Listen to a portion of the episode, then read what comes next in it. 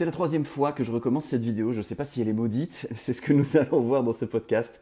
Peut-être qu'elle me tient tellement à cœur que j'ai du mal à atteindre le moment où je peux la livrer. En tout cas, euh, bienvenue à toi dans ce nouvel épisode du podcast Trop. Dans cet épisode un petit peu spécial, je voudrais te partager mon parcours mystique.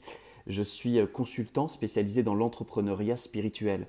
Et je voudrais te partager ce qui est nécessaire selon moi pour que tu comprennes ce que moi je mets dans le mot spirituel, pour que tu vois à quel endroit ça résonne, à quel endroit ça te rejoint ou pas, et que tu puisses te positionner par rapport à l'approche que je partage et les différents, cette vision un petit peu différente de l'entrepreneuriat qui est la mienne. Et le mot spirituel est un mot qui est tellement utilisé que du coup il me semblait important de venir lui apporter qu'est-ce que moi je, je dis quand je parle de spiritualité, quand je parle de mysticisme, quand je parle de divin, quand je parle de, tous ces éléments-là. Qu'est-ce que je suis en train de dire? Et la meilleure façon de faire cela, c'est pas de te faire une longue vidéo avec les définitions, voici ce que je pense, voici ce que j'ai compris, voici ce que j'ai lu, mais peut-être de te partager plus directement mon parcours et que tu comprennes ce qui est gravé à l'intérieur de mes entrailles et que c'est bien de là dont je parle. Et voilà, te, te donner les éléments pour que tu saches d'où je parle. Le podcast Trop Béni, c'est un podcast qui aide les entrepreneurs à croître avec conscience. Et dans cet épisode, on parle de mysticisme. On parle de qu'est-ce que c'est ou qu'est-ce que ça pourrait être que la spiritualité. Et je vais le faire à travers euh, le, récit d'une partie de mon parcours mystique. Euh, je ne sais plus si je me suis présenté. Des fois que tu regarderais cette vidéo pour la première, je m'appelle Jean-Luc Devacter. Je suis auteur du livre Business Bénédiction et consultant spécialisé dans l'entrepreneuriat spirituel. J'accompagne des débutants, des confirmés et des très confirmés à déployer leur business d'une manière qui soit euh, équilibrée sur le plan des richesses matérielles et immatérielles et d'une manière que leur business devienne une vraie bénédiction pour eux et au-delà. Euh, allons-y, c'est une vidéo un peu particulière. Euh, je ne sais pas trop par où la prendre. Parce que j'ai un drôle de parcours. Mon parcours commence, je pense, à 9 ans. Je me souviens pas bien avant, même si je pense que j'avais tendance à beaucoup regarder dans les étoiles hmm, déjà auparavant, à chercher une forme d'infini, une forme d'éternité. Je cherchais quelque chose, ou en tout cas quelque chose se cherchait en moi. Et peut-être le premier impact dont je me souviens, c'est ce jour où je suis à l'école, je dois avoir 9 ans, je suis en primaire donc, et puis on a un professeur principal qui nous donne toutes les matières, maths, français, etc. Et puis on a aussi des professeurs spécialisés qui viennent nous enseigner euh, du néerlandais, parce que je suis belge d'origine, donc une autre langue, et également le professeur de religion, parce que j'étais dans une école catholique à l'époque. Et le professeur de religion, c'est une dame qui s'appelle Madame Van Kanegem, je ne connais pas son prénom, qui est une dame catéchèse, c'est-à-dire quelqu'un qui est investi à la paroisse et qui est chargé de partager l'évangile, donc qui est la parole de la religion euh, catholique, fondatrice de la religion catholique, la parole de Jésus, l'histoire de Jésus avec des enfants. Et je ne sais pas ce qui m'a touché. Est-ce que c'est l'évangile? Est-ce que c'est l'histoire de Jésus qui me faisait rêver? Est-ce que c'est la sincérité, la profondeur, l'amour profond de cette femme pour l'Évangile et l'amour profond de ce qu'elle était en train de faire, c'est-à-dire transmettre cela aux enfants, c'est peut-être un mélange de tout ça, mais mon cœur a été touché. Il y a quelque chose qui s'est allumé en moi, il y a quelque chose qui a été profondément ému, quelque chose qui a fait que je ne sais pas pourquoi, c'est comme si j'avais été marqué, euh, c'est comme si j'avais été réveillé, et hum, je suis euh, complètement tombé amoureux des évangiles. Au point qu'à l'âge de 12 ans, je me destine à devenir prêtre. J'ai comme une envie, une vocation dans cette direction-là. Pour moi, prêtre à l'époque, ça veut dire être en amour avec quelque chose que je ressens, je ne sais pas trop bien quoi, mais que je ressens quand je lis les évangiles ou quand je suis dans des espaces particuliers de grande intimité, de silence, de méditation, de, voilà, des espaces dans lesquels le sacré est invité. Et ça me touche. Alors, euh, je me destine à être prêtre. Alors je ne suis pas prêtre, je ne suis d'aucune obédience, et chez moi la spiritualité est non religieuse, on aura l'occasion d'y revenir. Mais elle n'est pas dans le refus de la religion, elle est dans l'alliance profonde à quelque chose qui est l'essence même de toutes les religions. c'est très différent parce que j'entends beaucoup de spirituels qui renient la religion, qui, disent qu'il y a un problème avec les religions, qu'il n'y a, a que des mauvaises choses dans la religion. Je ne suis pas d'accord avec ça. Bien sûr, il y a, comme dans tout groupe, hum, des individus euh, voilà, plus ou moins imbibés de, de la sagesse que contient ces religions. Bien sûr qu'il y a des êtres humains qui font des atrocités au nom de la religion, mais il y a aussi des êtres humains qui font des atrocités au nom de plein de choses en fait. Et jeter le bébé avec l'eau du bain me semble pas une bonne, une bonne idée. En tout cas, mon parcours fait que j'ai rien contre les religions, aucunement. Et il y a de très beaux religieux qui sont très sincères et qui sont des, mystiques, des gens vraiment sur un cheminement intérieur, profond, dans une quête de la vérité sincère, et qui le font à l'intérieur d'une religion, et je trouve ça magnifique. Et il y en a d'autres qui le font au sommet d'une montagne, et je trouve ça magnifique. Et il y en a d'autres qui le font à travers, à travers les travaux de Carl Gustav Jung, et je trouve ça magnifique, et etc., etc. Il y a plein de chemins.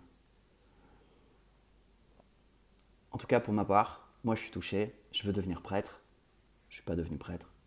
Et hum, je rencontre euh, autour de mes 12-13 ans, et j'ai décidé de nommer toutes les personnes qui ont été vraiment fondatrices de ce chemin mystique parce que c'est important pour moi de leur faire honneur, de leur rendre hommage. Je rencontre une, une dame qui était chargée de nous préparer à ce qu'on appelle la profession de foi. La profession de foi, c'est euh, à l'âge où on est censé être euh, euh, raisonnable et rationnel, hein, capable de prendre nos décisions par nous-mêmes, en tout cas certaines, on va renouveler l'alliance avec Dieu. Donc on a le baptême qui, chez les catholiques, s'effectue dès le début, quand, dès le nouveau-né. Et puis on a la profession de foi qui est comme, qui dirait, un deuxième baptême, en tout cas quelque chose dans lequel on vient dire, oui, je confirme euh, que euh, je crois bien euh, dans ces choses-là, que j'ai bien envie de m'investir dans ce chemin-là. Alors bon, à l'époque, moi je suis, j'ai des parents, voilà, des parents qui vont à la messe, qui m'ont sensibilisé à ça. Comme disait Nietzsche, il est bon de naître dans une religion, pas d'y mourir. Je suis assez d'accord là-dessus avec lui. et il s'avère que je fais une rencontre extraordinaire là. Je fais une rencontre de Wivin. Wivin est une dame qui est dame, c'est une jeune femme, je pense à l'époque, qui est chargée de d'accompagner les personnes qui ont 12, 13 ans à faire leur profession de foi. Et elle a fait ça d'une manière magnifique, pas du tout dans un prosélytisme, pas du tout en nous bourrant le crâne avec ce qu'on devait croire. Elle a ouvert, c'est peut-être la première fois que je vivais ça, des cercles de parole dans lequel elle a permis à chacun d'exprimer, dans lequel elle posait des questions à la manière d'un coach, dans lequel elle nous écoutait infiniment et elle nous aimait infiniment. Et elle venait pas imposer sa vérité, elle venait pas nous dire ce qu'on devait penser ou ce qu'elle pensait, elle venait juste nous laisser exister dans cet espace. Et j'ai vécu un moment extraordinaire dans lequel j'ai pu entendre d'autres avec leur point de vue, j'ai pu, dans un espace sécurisé, dire ce que moi je ressentais, ce que moi je pensais, même si c'était peut-être parfois un peu bizarre. Et ça m'a touché profondément. Et ça a été pour moi un petit caillou du petit pousset sur mon chemin vers euh, la vérité, vers le divin, vers le silence originel. On peut appeler ça de plein de manières différentes. Le chemin se poursuit et c'est autour de mes 20 ans que j'aspire à rentrer un petit peu avant, vers 19 ans je pense, que j'aspire à rentrer au monastère. Parce que la vie dans le monde est trop bruyante, euh, j'arrive pas à y trouver ma place, euh, c'est très anxiogène pour moi, je comprends pas le sens de la vie. Et pour moi, le sens de la vie, c'est toujours la même chose. C'est, c'est ce truc que je ressens, que j'arrive pas à nommer, que j'arrive pas à définir. Mais la seule chose qui fait sens, c'est rien de ce qu'on me propose. C'est pas faire des études, c'est pas avoir une carrière, c'est pas faire des choses, c'est pas pas avoir et faire. Il y a autre chose. Et j'entre pas au monastère finalement. Ma maman euh, rejoint le ciel, décède ou meurt. vous choisissez quelle est la, façon de le dire qui vous convient le mieux. J'ai une vingtaine d'années et là je, rentre dans la vie, je suis forcé de rentrer dans la vie concrète de plein fouet. Là, plus le temps de rêver, plus le temps de passer des heures à philosopher ou à voyager dans ma tête. Là, il faut trouver un job, il faut avoir un appart, il faut y aller quoi. Et je trouve un job, je trouve un appart et je commence ma petite vie. Pas facile. de mec qui, qui a un job, qui travaille. J'étais gérant d'un vidéoclub à l'époque, donc c'était finalement un truc assez sympa, euh, sous un certain angle, mais pour moi c'était terrifiant. C'était des rapports humains euh, qui n'étaient pas des rapports euh, dont j'avais l'habitude. Je me destinais à une carrière artistique, et puis bon, ben, la, vie en a décidé autrement. Et il s'avère que vers mes 21-22 ans, je fais une rencontre majeure aussi sur mon cheminement de celle que je surnomme la dame des contes de fées, qui s'appelle Jacqueline Delin. Une dame qui a complètement changé la trajectoire du jeune homme qu'elle a rencontré. Elle, était imbibée de, la transmutation, de la mise en lumière de l'inconscient progressive que pouvait proposer Carl Gustav Jung. Elle était très très fort imbibée des travaux de Carl Gustav Jung. Pour euh, vous donner un exemple, elle, euh, elle notait tous les matins dans un petit carnet les rêves qu'elle avait fait durant la nuit et elle travaillait tout le long de la journée sur qu'est-ce que ça, qu'est-ce que c'est en train de dire? Donc elle travaillait activement au quotidien à mettre en lumière son inconscient pour euh, ajuster, équilibrer, harmoniser, essayer d'amener les choses hors de l'ombre. Et elle le faisait quotidiennement, euh, d'une manière un petit peu particulière, dont elle m'a parlé. Et pour le jeune que j'étais, toutes les semaines, j'allais m'asseoir en sa compagnie. On commençait par lire un conte de fées, et ensuite on entrait dans un travail de connaissance de soi au travers des symboles du conte de fées. Au travers de qu'est-ce que c'est ça, qu'est-ce que ça veut dire? Elle m'a vraiment appris à avoir une gymnastique avec les symboles, à jouer avec ces choses-là pour qu'à un moment donné, on sorte des habitudes de pensée du mental pour rentrer dans ouf, waouh, waouh, je tiens quelque chose, ça c'est vivant, c'est étonnant. Ce que j'appelle l'émergence d'une évidence. Quelque chose que, qui nous paraît évident au moment où ça apparaît et qui pourtant était voilé jusque-là. Quelque chose qui nous appartient en propre, qui n'est pas quelque chose que l'on a mis dans notre tête par manipulation, qui est quelque chose qui nous appartient en propre et qui tout à coup apparaît et se révèle. Et donc, toutes les semaines avec elle, c'est ce que je vis et j'approfondis et j'acquiers comme une sorte de méthode de travail euh, dont je parle assez souvent dans, dans mes partages euh, au sein des différents espaces dans lesquels j'accompagne des personnes, que ce soit des, espaces plus mystiques ou des espaces plus entrepreneuriaux, parce que pour moi les deux sont à la fois conjoints, mais en même temps il y a des espaces qui sont vraiment dédiés à l'un et vraiment dédiés à l'autre aussi. Et j'apprends plein de choses auprès d'elle, je pourrais vous en parler pendant des heures, c'est pas l'objet de cette vidéo. Donc continuons notre petit bonhomme de chemin. Laissons là la dame des contes de fées. Euh, et puis continuons le petit bonhomme de chemin. Ensuite, je rencontre euh, très rapidement derrière, je dois avoir peut-être 22-23 ans, le Reiki. C'était beaucoup la mode à l'époque, il y a une vingtaine d'années. Euh, C'était pas encore comme aujourd'hui, euh, communément et, partout. C'était encore quelque chose un petit peu. On avait un peu l'impression d'être des précurseurs encore. C'était encore assez nouveau. Et donc je fais différentes initiations Reiki avec un, un enseignant et je pratique un petit peu. Le Reiki, c'est ce truc dans lequel vous posez vos mains à quelques centimètres au-dessus du corps de la personne ou sur le corps de la personne, et dans lequel simplement vous euh, vous mettez dans une posture de réceptivité et transmission. Voilà. Alors, ce qui est dit dans le Reiki, c'est qu'on ne peut pas faire de tort, que l'énergie sait où elle doit aller, euh, que ça va être pour le plus grand bien de la personne, que ça va être bon pour nous, etc., etc., etc., etc. Mais ça ne m'empêche pas à un moment donné d'avoir un doute profond et de me dire mais l'énergie elle vient bien de quelque part. Alors d'où est-ce qu'elle vient? Qui me la donne? Pourquoi? Qu'est-ce qu'elle fait réellement? Et en fait je me rends compte qu'à toutes ces questions un peu sérieuses, j'ai pas de réponse. Et donc je me rends compte que je ne sais absolument pas ce que je suis en train de faire. Et je crois qu'il y a un truc en moi qui dit oh, attends, attends, si tu sais pas ce que tu es en train de faire, arrête tout. Parce que tu sais pas si c'est bien, tu sais pas si c'est pas bien, tu sais. Ok. Donc j'ai tout arrêté. Et je suis passé par une phase de flottement mystique, c'est-à-dire je, suis tombé face à une abîme de me dire mais comment je peux faire pour savoir ce que je fais? Et surtout je me suis retrouvé devant le constat de me dire mais je sais rien en fait. Je ne sais absolument rien. Je suis, euh, je suis un jeune blanc-bec complètement à la ramasse. Et là je me suis dit bon ben, puisque je ne peux pas arriver à savoir quelque chose, puisque je ne tiens rien, puisque j'ai bien compris que tant que je ne serai pas éveillé, tout ce que je vais faire ne sera que du bruit en plus, c'est ce que je me disais à l'époque. Je me souviens m'être réveillé en pleine nuit avec cette évidence en me disant Oh putain, tant que je ne suis pas pleinement éveillé, tout ce que je vais faire ne sera que du bruit en plus. Et j'ai pris une pause mystique pendant euh, quelques temps, dans lesquels je me suis, euh, j'ai vécu pleinement la vie euh, normale. Donc manger, boire, et puis oui, aussi ça. peut-être un peu trop, peut-être vécu un peu en mode rock and roll, beaucoup de sorties, de l'alcool, des voilà, des choses un petit peu dont je ne parlerai pas dans cette vidéo.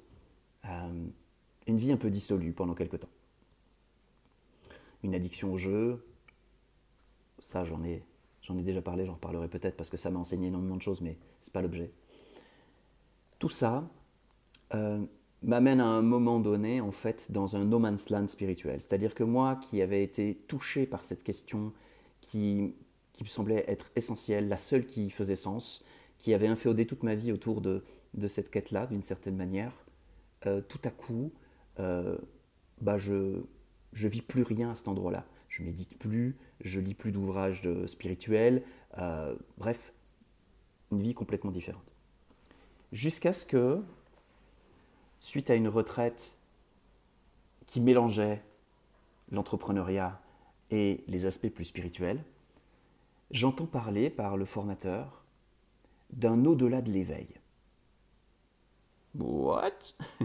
Au moment où il a posé sur son schéma qu'il y avait un au-delà de l'éveil,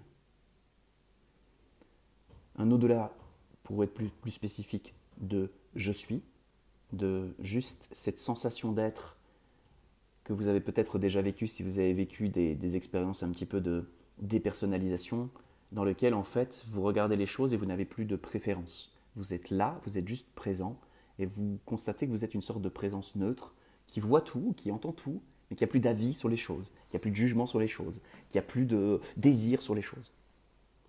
Eh bien, il était en train de me dire que ça, c'est qu'une étape sur le chemin mystique.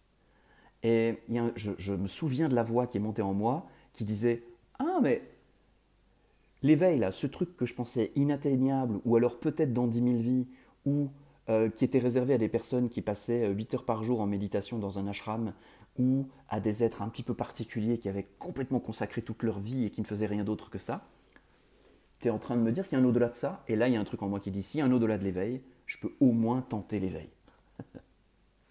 et ma quête mystique repart. Il y a comme ah, un réveil là qui fait, bon allez, allez on essaye, on tente. Dans ce cas-là, on tente. Et lors de cette retraite entrepreneurialo-spirituelle, je vis des choses assez fortes, mais à côté de moi, dans le même mètre carré, j'ai mon pote qui vit des trucs de ouf. Il a des visions de Jésus, il chauffe. Mais il chauffe, moi je le sens, il est juste à côté de moi, j'ai chaud de le sentir chauffer. Donc physiquement, il se passe des choses pour lui dans la méditation et il rapporte le fait d'avoir des visions. Euh, je me dis, waouh, je suis où si Je suis où? Je suis tombé où? Ça m'interpelle. Et il s'avère que les choses qui se déclenchent chez mon ami sont tellement fortes que le formateur de, ce stage euh, propose de le mettre en lien avec les enseignants spirituels qu'il avait suivis pendant des années, euh, dont je ne citerai pas le nom par respect pour eux. L'histoire, en continuant mon histoire, vous comprendrez pourquoi. Et ces personnes-là euh, vont pouvoir l'accompagner plus loin. Parce que le formateur en question, lui, euh, c'est pas, il ne sent pas que c'est ça son chemin, il se sent pas enseignant spirituel à ce moment-là, euh, il, se sent ouvreur de porte, sensibilisateur, mais pas plus. Et il les met en lien. Et moi, à l'intérieur de moi, je me sens pas digne, je me sens pas capable, je me sens pas à la hauteur. Parce que quand même, le mec, il a des visions et il chauffe, quoi. Euh, moi, je sens quelque chose qui pousse au fond de moi, mais euh, j'ai pas de vision, je chauffe pas, il se passe rien de particulier. Je me dis, on n'est pas dans la même catégorie, quoi. Donc, je suis probablement pas prêt, pas digne, etc. C'est ce que je me dis à l'intérieur de moi. Jusqu'à la veille. La veille où il a rendez-vous pour rencontrer ces deux personnes-là, un couple, il y a un truc en moi qui pousse tellement fort que j'arrive à articuler un. Euh, je ne sais pas si c'est pour moi, mais j'aimerais beaucoup y aller. Je sens j'aimerais beaucoup y aller. Et là-dessus, le, formateur qui entend ça a eu un geste extraordinaire. Il a pris son téléphone, il a appelé Ce couple, il leur a dit, voilà, il y a une deuxième personne qui aimerait se joindre, est-ce que c'est OK? Et de l'autre côté du fil, il y a eu, oui, c'est OK, il est attendu. Boum, j'étais attendu. Et on y va, avec mon pote à l'époque, on arrive. Et là, euh, là c'est Harry Potter, c'est Alice qui tombe dans le terrier, c'est le niveau d'étrangeté euh, va au-delà de tous les plafonds. J'avais lu tous les ouvrages New Age, j'avais euh, vu tous les films de science-fiction, enfin voilà, j'étais vraiment très très informé, euh, entre, enfin, très informé, informé pas le terme juste, mais très, voilà, je baignais dans ces trucs-là, donc je pensais que plus rien ne m'étonnerait, quoi, d'une certaine manière. Mais là, quand ça vous arrive dans la vie réelle, quand tout à coup le sentiment d'étrangeté est juste énorme et que vous savez pas d'où il est, vous comprenez rien, mais que vous sentez et que vous sentez des choses que vous n'arrivez pas à ramener dans votre intellect parce que parce que vous ne les avez jamais senties auparavant, il y a des choses qui se déclenchent en vous, il y a des reconnaissances profondes, il y a des évidences, il y a un état particulier de non habituel et le travail commence. Il s'avère que je suis resté six ans en leur compagnie, tout d'abord dans, des séminaires, une fois par mois, une journée complète, dans lequel l'homme parlait et ça.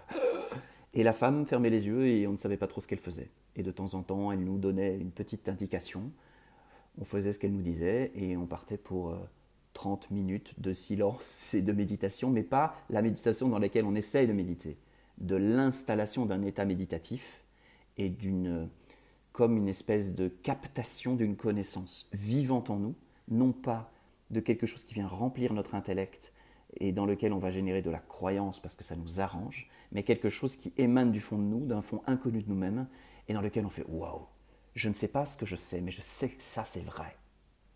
Et c'est extraordinaire comme sensation. Ça m'est arrivé à plusieurs reprises de savoir quelque chose, de m'apercevoir de quelque chose que très clairement qui était pour moi une vérité absolue, dont je ne pouvais pas douter, et de ne pas comprendre un seul des mots que je prononçais. Mais il ne contenait une vibration. Et tout le travail était, était celui-là d'être plongé dans cet état dans lequel quelque chose en nous nous parle, et dans un deuxième temps de tenter de le verbaliser, c'est-à-dire tenter de lui donner de la forme pour l'amener à la conscience. Parce que le but, c'est pas de vivre des états pour qu'ils se dissipent, c'est de vivre des états pour qu'ils s'incarnent, y compris dans notre intellect, pour qu'il ouvre l'intellect, pour qu'il ouvre le cœur, et pour qu'on puisse l'incarner, pour que ça puisse transformer réellement notre vie concrète, notre vie quotidienne. Pour moi, la spiritualité, la mystique, c'est ça. C'est pas autre chose. C'est se souvenir de quelque chose qui est à l'intérieur de nous. C'est faire l'effort de tenter de lui donner de la forme et c'est vivre en honorant, en respectant cette fondamentale vérité qui s'est dévoilée en nous. Tenter tout du moins. Le sacré, c'est ça. C'est pas le sacré envers des choses extérieures, c'est le sacré dans l'intime qui s'est dévoilé en nous et parce que c'est tellement nous-mêmes, le respecter, l'honorer, et de notre mieux, se mettre au service de cela, c'est-à-dire essayer d'aligner sa vie là-dessus. Et je dis bien essayer, je ne suis vraiment pas un, euh, un, être accompli en ce sens. Mais ma voie, c'est de, d'essayer, de continuer à essayer, de mieux en mieux. Enfin, continuer à essayer, de mieux en mieux et de trop, mais continuer à essayer ça suffit amplement. Il s'avère que ces six années m'ont fait passer de, d'expériences intimes particulières, mystiques, dont je ne parle pas parce que ça sert à rien, mais, mais quand je rencontre quelqu'un qui les a vécues, ben, à cet endroit-là, on peut se relier. Et puis, il s'avère que la suite, c'est euh, que j'ai été amené à devenir assistant, c'est-à-dire sur une voie de préparation à devenir un jour enseignant. Assistant, c'est celui qui va avoir un regard pour ceux qui suivent l'enseignement et qui va du coup à la fois réceptionner l'enseignement, mais aussi en veillant aux autres, devoir l'expanser, devoir essayer d'entendre l'autre. C'est une bonne préparation pour voir ce dont il a besoin et en même temps essayer de garder la ligne de l'enseignement que je vous ai résumé il y a quelques instants, hein, qui est assez simple, hein, qui n'est pas un dogme, qui est une expérience vivante et euh, une proclamation dans le quotidien de cette expérience vivante. Et il s'avère que, au fil du temps, je pense qu'il y a quelque chose en moi qui n'arrive pas à maintenir la ligne, qui n'arrive pas à continuer à vivre cet enseignement pleinement dans le quotidien. Euh, je pense que euh, je n'ai pas la force de Jésus qui, quand il est emmené au désert, euh, est tenté trois fois et gagne les trois fois. Je crois pour ma part que le tentateur a gagné à de multiples reprises. Et j'ai erré dans le désert. Et petit à petit, en errance dans ce désert, je me suis éloigné de la ligne. Je me suis éloigné de ce refuge que j'avais pris dans l'enseignement et je me suis mis à croire que je pouvais créer ma propre, mon propre espace. Et euh, c'est une erreur que j'ai commise, qui m'a fait dégringoler et qui m'a fait être euh, expulsé de cet enseignement. J'utilise le terme expulsé parce que c'est vraiment ça. C'est, c'est pas rejeté que j'ai été, c'est vraiment expulsé, un petit peu comme quelque chose qui peut plus rester là parce que ça ne convient pas à cet endroit-là. Alors il est expulsé de cet endroit-là pour que l'endroit continue de trouver sa fréquence et pour que cette chose expulsée puisse continuer son chemin. J'ai donc été expulsé de cet enseignement et c'est la raison pour laquelle je ne cite pas ces personnes. Euh, pour respecter et honorer le fait qu'elles ont eu, à un moment donné, elles ont ressenti juste de dire non, non, non, ce que dit cet homme-là, ce n'est pas ce que nous disons. Et comme j'étais l'assistant, quelque part, il pouvait y avoir un amalgame entre ce que eux posaient et ce que moi je disais ou je faisais. Et cette dissonance-là nuisait à l'enseignement, nuisait donc par conséquent euh, à la flamme dont ils étaient les gardiens. Et ils m'ont expulsé pour cette raison-là, et ils ont eu infiniment raison de le faire. Il s'avère que je me retrouve exsangue au sol, parce que même si, oui, j'ai fait des choix qui m'ont amené à me distancier de ma terre et de commencer à agir de manière incohérente avec, avec cet endroit où j'avais trouvé ma paix, euh, même si j'avais fait ça, il y a un truc au fond de moi, le même truc qui se déclenche quand j'ai 9 euh, ans et peut-être même avant. Ce truc est toujours là, quoi. Ce truc me lâche pas. Et ce truc, euh, ça crie dedans, quoi. Parce que du jour au lendemain, je ne suis même plus à la périphérie de quelque chose. Je suis plus au cœur, mais je suis même plus à la périphérie. Et me voilà seul à devoir essayer de tenir debout. Donc évidemment, je tiens pas debout. je m'effondre un peu, je pars un peu en cacahuète. Rien de très grave, mais je suis un peu perdu. Quoi. Et là, la présence de mon très cher ami, très très cher ami Serge Evekoz, a été euh, capitale.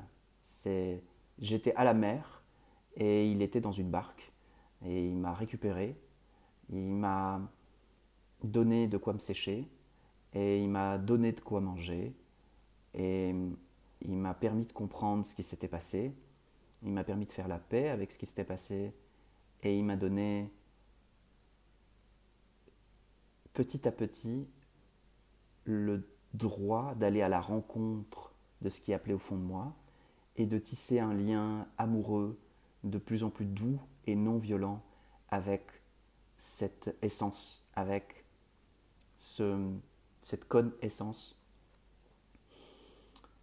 et euh, il a pris soin de moi comme je pense je pensais pas possible qu'un être humain puisse prendre soin de quelqu'un avec un amour profond, avec des grands coups de pied au cul quand c'était nécessaire aussi, avec des confrontations extrêmement difficiles mais toujours éclairantes et, et non violentes.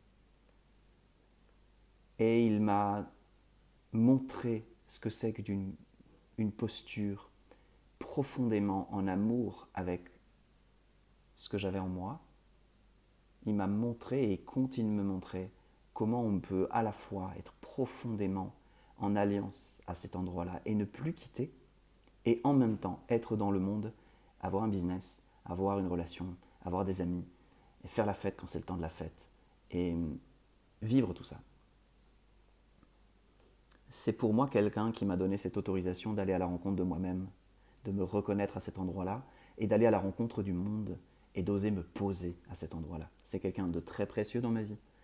C'est dans la tradition indienne, c'est euh, ce que l'on appelle Guruji, c'est-à-dire gourou bien-aimé, c'est-à-dire, pour éclairer ce terme gourou qui peut être très très mal compris, c'est-à-dire la vie au service de la vie. Quand vous rencontrez gourou réellement dans votre vie, vous ne rencontrez pas une personne ou un être, vous rencontrez le symbole dont vous avez besoin dans votre univers pour être conduit à vous-même et refaire alliance avec vous-même et vivre à partir de vous-même. C'est ça que fait Gourou, hein, quand c'est bien, bien, bien pensé. Et qu'est-ce qui a fait que ce symbole gourou a pu apparaître dans ma vie? Eh bien, une chose toute simple. J'ai posé de toutes mes tripes, de tout mon cœur, après avoir été expulsé de cet enseignement, j'ai posé une chose, j'ai dit maintenant, je ne veux plus d'intermédiaire, aucun intermédiaire entre Dieu et moi. Une autre façon de dire, je veux épouser Dieu. Je ne veux plus d'intermédiaire, je ne veux plus qu'il y ait le, moindre micromètre entre nous, parce que je sais que dès l'instant où il y a un micromètre, tout peut se glisser entre les deux. Et j'ai cette conscience-là aujourd'hui, parce que j'ai vécu cette expérience atroce d'être expulsé d'un endroit où je m'étais trouvé, où tout du moins j'avais... On parlait de la vérité dans cet endroit-là, on la faisait vivre, on la faisait sortir du sol. Et c'était un endroit exigeant, vraiment. Mon parcours mystique, il a été extrêmement confrontant. Je vous passe les nuits à pleurer, je vous place, je vous passe les moments de doute profond, je vous passe les sentiments d'illégitimité, de, de, salissure, de me voir tellement sale. Parce que un chemin mystique, c'est aussi être capable de voir très clairement les espaces de nous qui sont vraiment à côté de la plaque, qui sont vraiment dégueulasses, qui sont vraiment perfides, qui sont pervers, qui sont violents, qui sont tout ça. Parce que tant que tout ça n'est pas éclairé, tout ça continue de nous gouverner dans l'ombre. Et un chemin mystique, c'est un chemin dans lequel on descend dans nos propres enfers, en compagnie du divin, avec, euh, avec le fil d'Ariane. On va dans le labyrinthe avec le fil d'Ariane, c'est-à-dire avec un attribut du divin. Sinon, ça ne marche pas. Sinon, ça n'aboutit pas. On fait on, tourne en rond dans son labyrinthe pendant toute sa vie, euh, cherchant à résoudre quelque chose, mais notre inconscient n'est pas une énigme, notre inconscient est un espace qui a juste besoin d'être éclairé par la lumière divine pour que tout reprenne sa place et que les choses soient juste simplement ce qu'elles sont, c'est-à-dire parfaitement équilibrées. Ni bien, ni mal, parfaitement équilibrées. Revenons à nos moutons. Donc quand euh, quand il y a ce moment avec euh, ce, parcours avec Serge Evekoz, euh, mon Guruji, c'est la relation la plus intime que l'on puisse avoir, tout simplement parce que quand vous posez je ne veux plus d'intermédiaire entre Dieu et vous, et que vous le posez de toute votre tripe, de tout votre cœur, et que ça devient un choix non négociable dans votre vie, la vie répond. Et il répond d'abord, pour moi, en me mettant en présence de quelqu'un me montre qu'il est possible d'être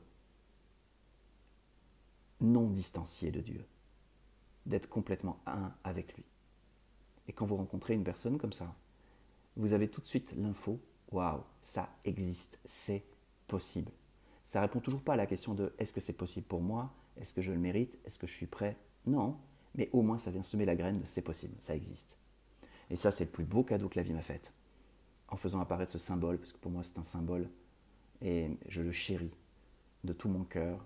Et Serge, en plus d'avoir cette place particulière dans mon monde, est aussi mon ami. Et je l'aime profondément pour l'homme qu'il est et pour l'ami qu'il a été pour Jean-Luc, parce qu'il a fallu aller le rechercher, le garçon. Il a fallu en prendre soin du garçon. Il a fallu euh, ne pas juste lui dire euh, euh, arrête de me faire chier, tu es Dieu, réveille-toi. il a fallu marcher avec lui sur ses propres, dans ses propres impossibilités de rentrer là. Et j'ai une reconnaissance éternelle pour Je ne sais pas si c'est pour quelque chose ou quelqu'un, mais je me sens vraiment profondément reconnaissant que ça, ait pu apparaître dans ma vie. Parce que c'est venu guérir quelque chose de, terrible. Je ne peux pas vous en parler, mais c'est impossible à traduire. Mais la béance qui était à l'intérieur de moi, elle était d'une elle était d'une souffrance euh, infinie. Du coup, la spiritualité, la mystique pour moi, c'est ça. C'est ce que j'ai été obligé de trouver pour survivre à un endroit. C'est la nécessité que j'avais de trouver cet euh, espace-là, juste pour survivre, juste parce que sinon la souffrance était trop importante et rien ne pouvait y répondre, ni la gloire, ni l'argent, ni le sexe, ni l'alcool, ni le plaisir sous toutes ses formes. Alors c'est ça, quand je parle de spiritualité, c'est de ça dont je parle. Quand je parle de chemin mystique, c'est de ça dont je parle. Quand je regarde l'humanité aujourd'hui, je, je, la vois perdue comme j'étais perdu. Et je vois collectivement que nous jouons quelque chose que j'ai bien vu à l'intérieur de moi-même. Et je, je vois qu'on n'en sortira pas autrement que par le même parcours de sublimation, de transmutation, on peut appeler ça de différentes manières, d'aller à la rencontre de la vérité, du vrai, profondément, sincèrement, de rien lâcher jusqu'à ce qu'on l'ait trouvé, c'est-à-dire jusqu'à ce qu'il nous trouve, jusqu'à ce que cette évidence qui efface tout doute, toute question, se présente. Et quand vous le vivez, vous le vivez. C'est comme quand vous êtes amoureux, vous pouvez pas, vous pouvez pas faire autrement que d'être amoureux. Eh bien, quand cette chose-là se déploie à l'intérieur de nous, on ne peut pas faire autrement que de la constater. Et c'est ça qui est le fond du fond de qui je suis. Alors est-ce que dans tout ce que je fais, j'en suis le reflet exact, j'en suis le serviteur parfait? Absolument pas du tout. Du tout, du tout, du tout. Est-ce que chaque jour je j'essaye de m'en approcher? Oui. Est-ce que business bénédiction, c'est une manière pour moi de m'en approcher? Oui. Est-ce que chaque coaching avec les personnes que j'accompagne est une manière de m'en approcher? Oui. À chaque fois. Je suis très très loin de l'incarner au niveau où j'aimerais pouvoir l'incarner. Donc j'ai un niveau de toxicité égal à n'importe quel être humain sur cette planète.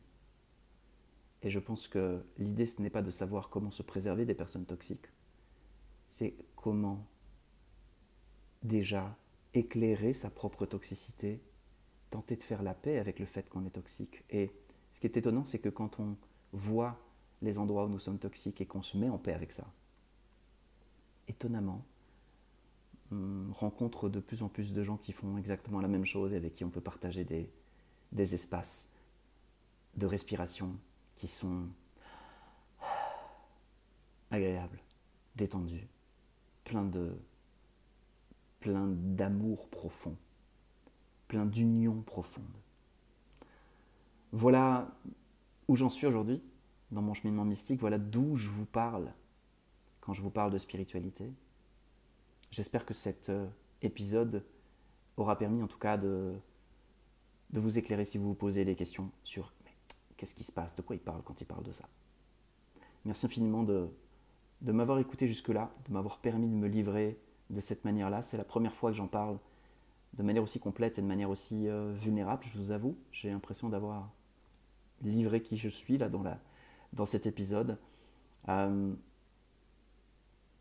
c'était pas, je pense, dans un élan d'exhibitionnisme, c'était dans un élan de, de tisser du lien vrai avec les personnes avec qui je parle, même si c'est à travers un écran, et de tisser une histoire vraie à travers les personnes qui rejoignent mes différents accompagnements ou lisent mon livre ou sont quelque part dans d'une sphère de partage avec, euh, avec qui je suis. Merci beaucoup. Je vous dis à très bientôt pour un nouvel épisode du podcast Trop Béni. Salut.